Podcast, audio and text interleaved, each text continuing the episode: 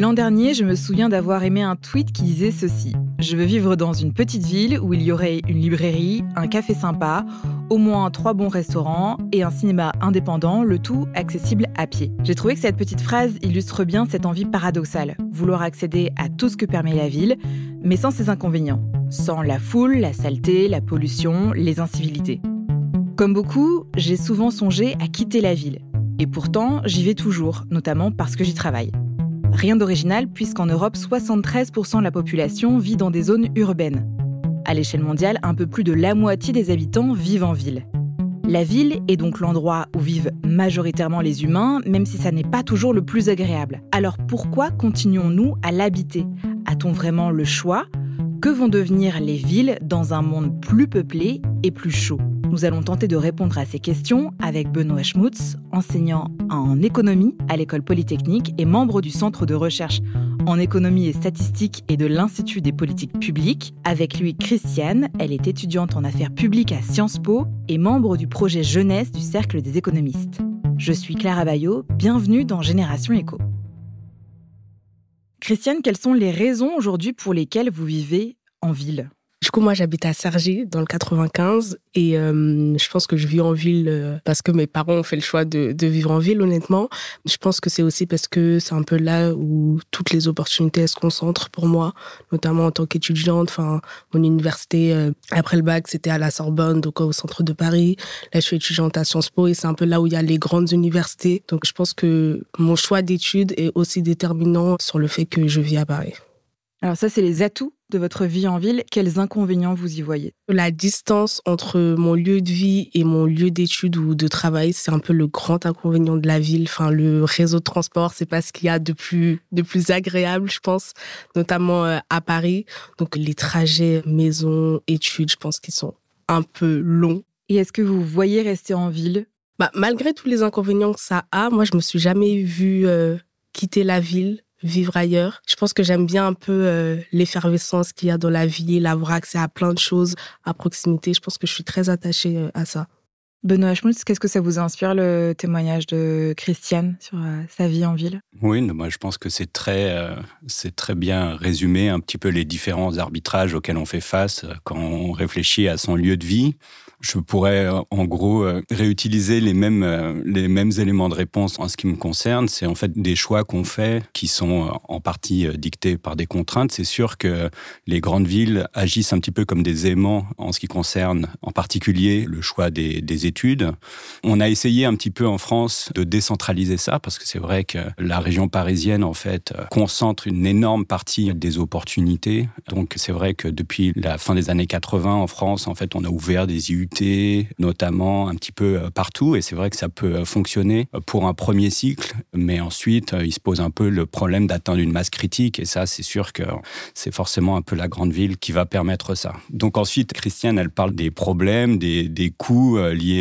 au transport. Bon, bah, ça, c'est quelque chose qu'on vit tous les jours. Moi, j'ai une heure de trajet pour me rendre sur mon lieu de travail. En fait, c'est des arbitrages qu'on fait aussi, par exemple, au sein d'un ménage. Donc, quand on est plusieurs actifs dans le même ménage, on va essayer de trouver une sorte de compromis en fonction du différent niveau de flexibilité des emplois des, différents membres du ménage. Malgré tout, le réseau de transport public à Paris, il est d'une qualité assez exceptionnelle, mais euh, il n'en demeure pas moins qu'en fait Paris est assez exceptionnel par rapport même aux autres grandes villes en France sur la proportion de gens qui utilisent les transports publics pour se déplacer. On est à près de la moitié des travailleurs qui utilisent les transports publics pour se déplacer, alors qu'en fait on atteint péniblement un sixième euh, ensuite dans les autres villes. Et ça, c'est aussi quelque chose en fait que permet la ville.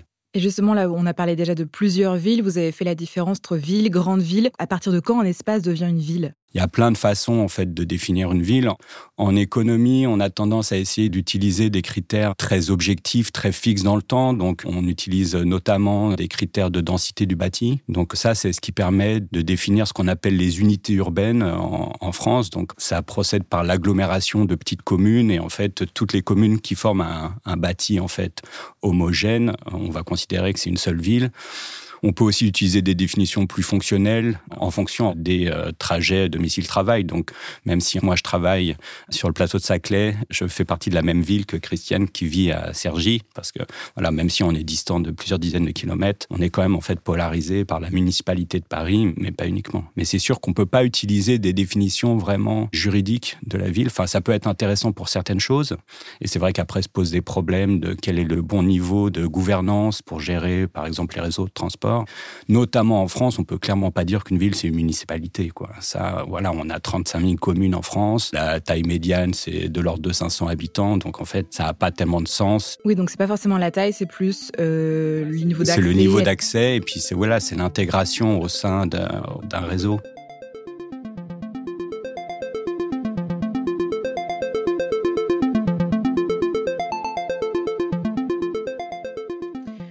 L'emploi et le territoire que vous avez coécrit avec euh, Thomas Delamotte et Francis euh, Kramars, vous rappelez ce chiffre. En 2018, 80% des Français vivent en milieu urbain. Quelles sont les raisons pour lesquelles aujourd'hui les Français vivent en ville? C'est en partie des forces de très long terme. Au début du 19e siècle, comme l'agriculture était très peu productive, on avait besoin effectivement d'utiliser énormément de, de terres et énormément de main-d'œuvre pour nourrir toute la population. Donc c'est un mouvement progressif qui s'est fait où on a eu de moins en moins besoin de personnes pour cultiver euh, ce qui était nécessaire à nourrir la population. Donc, de plus en plus de gens ont quitté les villes à partir du milieu du 19e siècle. Donc, voilà, l'exode rural a joué un rôle très important. Après, bien sûr, il y a aussi euh, bah, des transformations profondes. L'industrialisation s'est faite au départ plutôt dans les villes, c'est-à-dire que les villes du 19e siècle, c'était, c'était des grandes villes industrielles. C'est là qu'on produisait les biens euh, manufacturiers. Donc il y a ça qui a joué. Maintenant, c'est plus vraiment le cas. Les industries ont tendance plutôt, quand elles sont encore en France, à se délocaliser, mais il y a encore une très grande partie de l'activité économique euh, qui est en ville et qui est très concentrée en fait. Les emplois sont même plus concentrés que les personnes. Très bêtement, en fait, on, occupe moins d'espace quand on travaille que quand on vit, donc on peut empiler des emplois dans les centres euh, des agglomérations. Puis ensuite, pour revenir à ce que Christiane disait tout à l'heure, euh, bah, c'est sûr qu'en fait, il y a aussi une vie sociale et, euh, et, culturelle qui est différente. Les villes aussi, historiquement, ont attiré euh, des personnes qui pouvaient se sentir, par exemple, pas forcément très bien acceptées dans les petites villes. Les grandes villes euh, sont, plus diverses par définition, un peu automatiquement. Toutes ces choses-là peuvent jouer sur l'attractivité des villes. Christiane, vous, vous connaissez la vie en banlieue, la vie aussi à Paris. Quelle différence majeure vous voyez entre ces deux espaces? Avant, j'avais pas le comparatif entre ce qu'il y avait en banlieue et ce qu'il y avait sur Paris. Et c'est quand j'ai commencé mes études à la Sorbonne que j'ai commencé à définir, je pense, la banlieue en creux de ce qu'il n'y avait pas à Paris.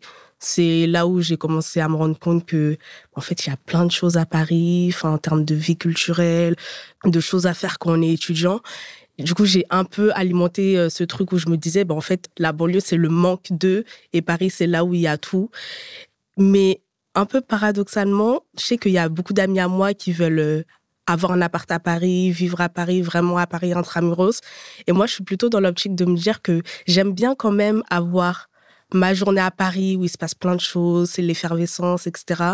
Et avoir euh, mon petit moment le soir où je suis dans ma banlieue, dans mon espace, où c'est un peu plus calme que euh, le côté très vibrant de Paris au quotidien. Mais ce qu'elle dit, Christiane, c'est ça, c'est dans la banlieue, on est dans la même ville, mais en fait, c'est pas du tout la même vie qui se passe. C'est pas les mêmes choses qu'on fait. La banlieue et la ville sont quand même très différentes, même si en fait elles forment à peu près une même entité. Oui, alors c'est vrai qu'il y a énormément d'activités en fait du quotidien qui s'effectuent quand même à proximité du lieu de, résidence. En fait, quand on a des enfants, généralement quand même, on les met à l'école en bas de chez soi. On va faire ses courses encore quand même euh, près de chez soi. Donc on a quand même des amis, des voisins. Il y a quand même beaucoup de choses qui se passent euh, qui sont euh, peut-être même plus faciles à bien des égards dans des milieux un petit peu moins denses avec un urbanisme qui a été plus pensé en direction d'un usage résidentiel Moi, j'ai grandi à Nanterre-Préfecture, donc c'était un, urbanisme en fait qui avait été pensé pour ça. Et les différences entre centre-ville et banlieue, bon, même si en fait il y a tout un continuum, mais c'est vrai que c'est un petit peu difficile de savoir où ça s'arrête. Ce qu'on observe généralement, c'est que les grandes villes ont tendance à attirer beaucoup de monde jeune, mais il y a un départ en banlieue ou même dans des agglomérations de plus petite taille avec l'arrivée des enfants notamment.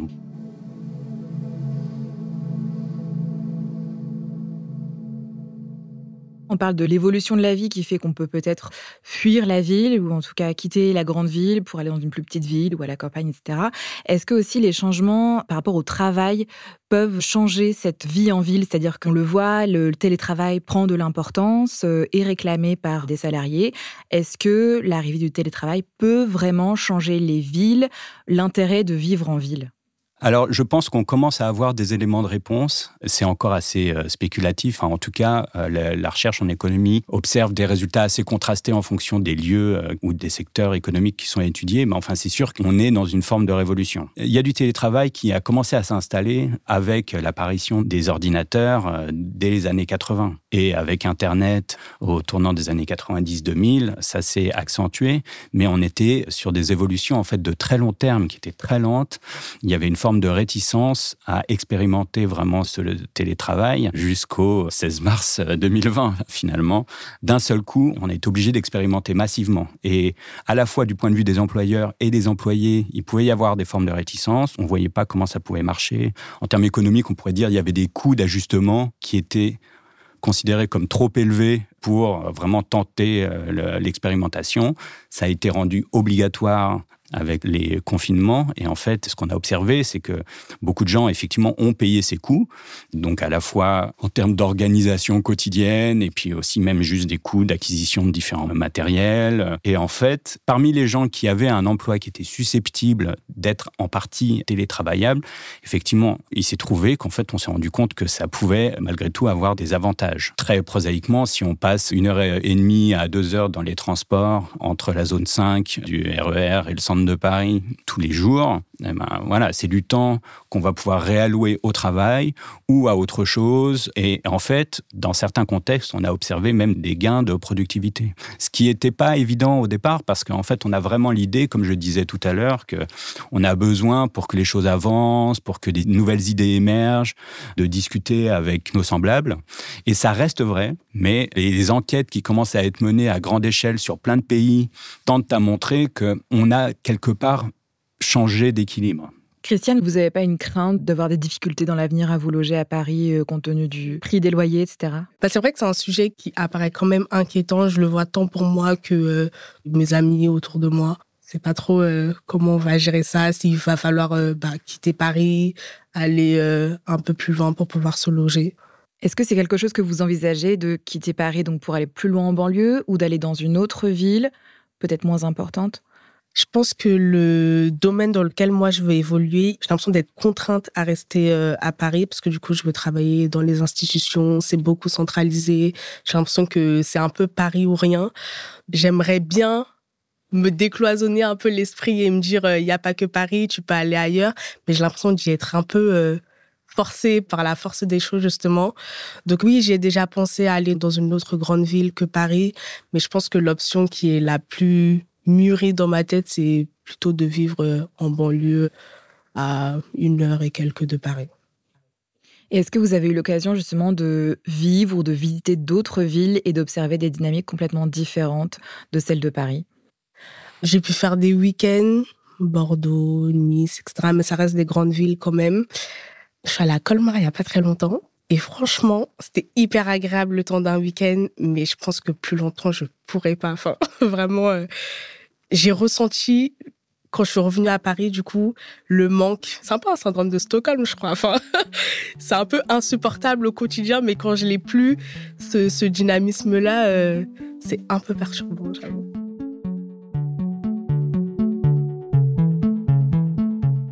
En quoi c'est un problème, ça, dans les villes, de ne pas pouvoir se loger, l'augmentation du prix des loyers, pour euh, certaines parties de la population notamment? En économie, on pense en termes de friction. Ce problème-là, le fait qu'en fait, on puisse pas s'ajuster de manière automatique ou très rapide, en tout cas, euh, par exemple, à des changements dans le lieu de travail, ça c'est sûr que ça peut poser des problèmes importants. Si on imagine, par exemple, que quelqu'un, voilà, vient d'une petite ville et trouve un emploi dans une métropole, le fait de ne pas pouvoir se loger euh, rapidement va peut-être conduire à renoncer à cet emploi. Or, cet emploi était peut-être justement l'emploi euh, rêvé pour cette personne et aurait eu des bénéfices sociaux euh, importants. Donc ça, c'est sûr qu'il reste peut-être à construire des formes d'accès au logement un petit peu différentes pour revenir sur ce que Christiane disait tout à l'heure, notamment en début de carrière où en fait les grandes villes jouent un rôle si important. C'est vrai que ça appelle des solutions avec peut-être une sorte de mixte public-privé d'accès à l'emploi, en tout cas euh, temporaire. Et comment on explique que ce soit en ville qu'on trouve le plus d'inégalités C'est-à-dire on trouve à la fois les plus riches et les plus pauvres? Comment est-ce qu'on en arrive à ça? Il y a plein de raisons qui se, se cumulent pour expliquer ça. C'est possible que, en fait, les grandes villes soient une sorte de loupe de dynamique euh, très générale qu'on observe en fait au sein de l'économie dans son ensemble. Ça, c'est quelque chose dont on parle déjà depuis euh, quelques décennies, la polarisation du marché du travail avec un petit peu la disparition des emplois de qualification intermédiaire. Et il est possible en fait que les grandes villes juste soient un petit peu à manifestation exacerbée de ce phénomène. Après, c'est possible aussi qu'une partie de cette polarisation soit liée au fait que si les grandes villes, quelque part, attirent euh, les personnes les plus qualifiées qui vont gagner le plus d'argent, ça génère tout un domaine de consommation qui va trouver des formes de complémentarité avec les emplois les moins qualifiés. Donc là, je pense un peu à la gig économie, par exemple. Après, euh, c'est pas forcément une fatalité. La politique de logements sociaux, euh, notamment, cherche, dans bien des cas, à maintenir des classes moyennes, notamment des classes moyennes qui occupent des emplois qui ont des bénéfices positifs pour l'ensemble de la population, à vivre en ville.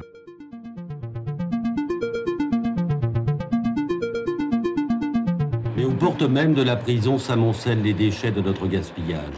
Le prix exact de la civilisation de l'abondance s'inscrit tous les matins entre les halles modernes de Ringis et les champs d'épandage d'Achères. Mais qui connaît le poids précis d'oxyde de carbone ou d'acide sulfurique? Ce n'est pas la fumée des autres qui empoisonne le ciel de Paris. Et les 4000 victimes du smog londonien de 1952 n'ont pas été frappées par quelques mystérieux envahisseurs. Nos usines, nos chauffages indispensables sont seuls responsables avec nos automobiles. Les autres n'y sont pour rien. Christiane, est-ce que vous avez l'impression que vous subissez la pollution en ville, que c'est un des inconvénients de votre vie en ville? Oui, parce que déjà je suis asthmatique et franchement, c'est pas un bon deal l'asthme et la pollution. Ça m'a jamais fait reconsidérer mes choix de vie dans la ville plus tard, mais c'est vrai que c'est quelque chose qui a un impact sur ma santé. Et je le ressens, enfin, c'est quelque chose qui est assez palpable. Vous le ressentez particulièrement dans des pics de pollution, des choses comme ça? Il y a un impact sur votre santé? dans les pics de pollution notamment. Je fais mes plus grosses crises d'asthme dans ces pics de pollution, euh, justement. Vous empruntez les transports en commun, je ne sais pas dans quelle mesure vous faites euh, du vélo, vous empruntez le bus, etc., vous marchez à pied. Est-ce que vous pensez qu'il est plus facile d'être écolo en ville plutôt qu'à la campagne où on est obligé d'emprunter sa voiture? Moi, j'ai l'impression que oui. C'est vrai qu'on le disait tout à l'heure, le réseau de transport, il est quand même super dense à Paris. Et moi, je fais tout, euh, tout en transport. Enfin, j'utilise jamais la voiture, sauf euh, exceptionnel pour faire les trajets de banlieue à banlieue, notamment, parfois, parce que il faut toujours repasser sur Paris. Du coup, ça fait des trajets à rallonge. Mais la plupart du temps, c'est euh, le RER, e le métro, les bus. Pendant huit mois, une équipe de journalistes épaulée par un scientifique a mesuré la concentration de PM2,5 sur l'ensemble du réseau. Ces toutes petites particules fines au diamètre inférieur à 2,5 microns. Verdict, la pollution globale et cinq fois supérieure aux normes de l'Organisation mondiale de la santé. De quoi inquiéter les usagers. Alors même si on ne prend pas sa voiture en ville, on subit la pollution, y compris dans le métro, où euh, on s'est rendu compte qu'en fait le, taux de particules fines était cinq fois supérieur aux normes de l'OMS. C'est un peu une double peine pour les citadins, c'est-à-dire que on emprunte énormément les transports en commun et pourtant on subit quand même les effets de la pollution. Benoît Schmutz, qu'est-ce que ça vous inspire le témoignage de Christiane? Comment est-ce qu'on peut résoudre ça? Est-ce que la ville fatalement est un espace pollué? Non, c'est sûr que c'est un, paradoxe important, c'est-à-dire que on a tendance à penser que pour avoir un mode de vie plus en accord avec l'environnement, il faudrait chercher à vivre dans une plus petite ville ou même euh, à la campagne. Or, ces modes de vie dans des agglomérations peu denses est plus polluant. Sauf qu'en fait, d'un point de vue individuel, on va moins subir la pollution, puisque cette pollution, elle va se disperser dans les espaces peu euh, densément peuplés.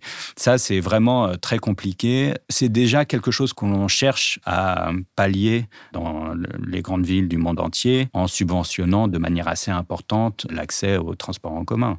On ne paye pas du tout le coût lié à un ticket de métro à Paris. Donc, c'est des choses qui peuvent fonctionner.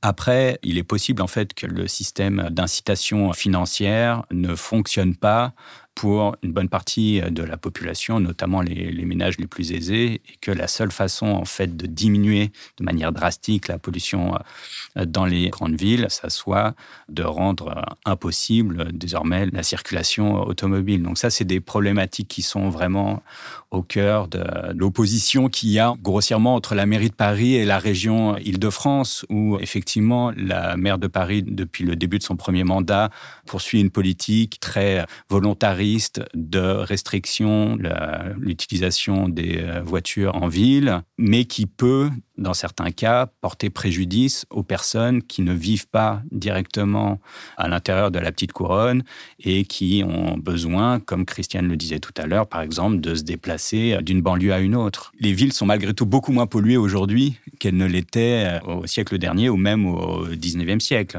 pour différentes raisons. Il y a moins de voitures, les voitures sont individuellement moins polluantes, donc on, on voit des conséquences sur la santé, mais c'est justement aussi parce qu'on les mesure, on mesure de manière très fine maintenant les euh, degrés de pollution atmosphérique. Tout ça me fait penser que non, c'est pas une fatalité que les grandes villes soient, soient très polluées. Oui, parce qu'il y a quand même un impact sur la santé des, citadins. On l'entendait avec Christiane, ces, ces crises d'asthme. Vous, vous avez travaillé notamment sur la fermeture des voies sur berge à Paris qui avait quand même cette intention de réduire la pollution. Quelles avaient été vos observations? Oui, alors j'ai encadré les travaux euh, d'une doctorante, Léa Bousleman, euh, qui a fait sa thèse en fait sur l'évaluation de cette fermeture. Elle, ce qu'elle regarde, c'est l'impact, mais on va dire à court terme de cette fermeture. Donc pour mémoire, cette fermeture, elle a eu lieu de façon définitive en septembre 2016. Cette fermeture, à, à court terme, elle a euh, forcément pour conséquence l'adoption d'itinéraires de contournement par les euh, automobilistes qui ne peuvent pas euh, se passer de la voiture. Ils passent juste ailleurs, en fait. Donc voilà, donc la question, c'est un petit peu une question de, de séquençage, si vous voulez. Il est possible que dans bien des cas, l'offre de transport alternatif n'ait pas été à la hauteur pour générer ce qui est un petit peu le Graal dans ce domaine-là, un changement de mode de transport. Donc des gens qui prennent la voiture, qui prennent le bus, le RER, e le métro. Donc ça, il y a probablement eu un petit peu, mais les observations, en tout cas liées à ce travail, mais qui était vraiment un travail sur le court terme, c'est-à-dire qui utilisait des données jusqu'en 2019. Voilà, à court terme, c'est très difficile pour de nombreux ménages d'optimiser autrement qu'en changeant d'itinéraire. Donc en fait, que Léa a observé, c'est que de nombreux itinéraires de substitution ont été adoptés, donc que ce soit sur les quais hauts, euh, juste au-dessus en fait de la voie sur berge, ou euh, même plus massivement sans doute encore sur euh, le périphérique sud, qui était déjà très largement saturé. Et en fait, ça, forcément, ça a eu des conséquences en termes de pollution, en tout cas d'exposition à la pollution, puisque la pollution atmosphérique, c'est pas un pour un, si vous voulez. On enlève une voiture quelque part, si on la déplace sur une autre voie, ça va pas forcément être un jeu à somme nulle. La voie sur berge était une voie de trafic relativement fluide, et en fait, le trafic relativement fluide génère moins de pollution par kilomètre parcouru, si vous voulez, que la congestion. Et donc, ce qui semblerait à court terme, c'est qu'effectivement, il y a eu un peu une, forme de déplacement de la pollution du centre de Paris vers les alentours du euh, boulevard périphérique. Donc, ça après se pose des problèmes d'équité, puisque en fait, une partie des personnes qui subissent cette augmentation de la pollution ne font même pas partie de la juridiction qui est responsable de la décision de clôture de la voie.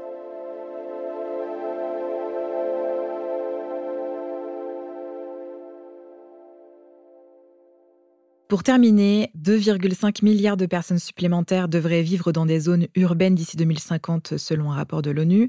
On a aussi le problème du réchauffement climatique évidemment, euh, de la pollution, on en a parlé. Christiane, comment est-ce que vous voyez les villes du futur, dans un futur plus ou moins lointain? Comment est-ce que vous voyez les villes évoluer? Je ne sais pas si je suis très optimiste pour Paris en tout cas. Je pense que ça va devenir bah, de plus en plus compliqué de pouvoir y vivre, de pouvoir euh, se loger. Alors que même actuellement, je pense qu'il faut quand même avoir une certaine aisance pour pouvoir vivre euh, à Paris, mais je pense que ça va en s'empirant. C'est un peu la perception que j'ai. Mais euh, en termes écologiques, j'ai l'impression que à un moment donné, ça va s'imposer à nous de réfléchir vraiment à comment mettre en place une ville plus verte, etc.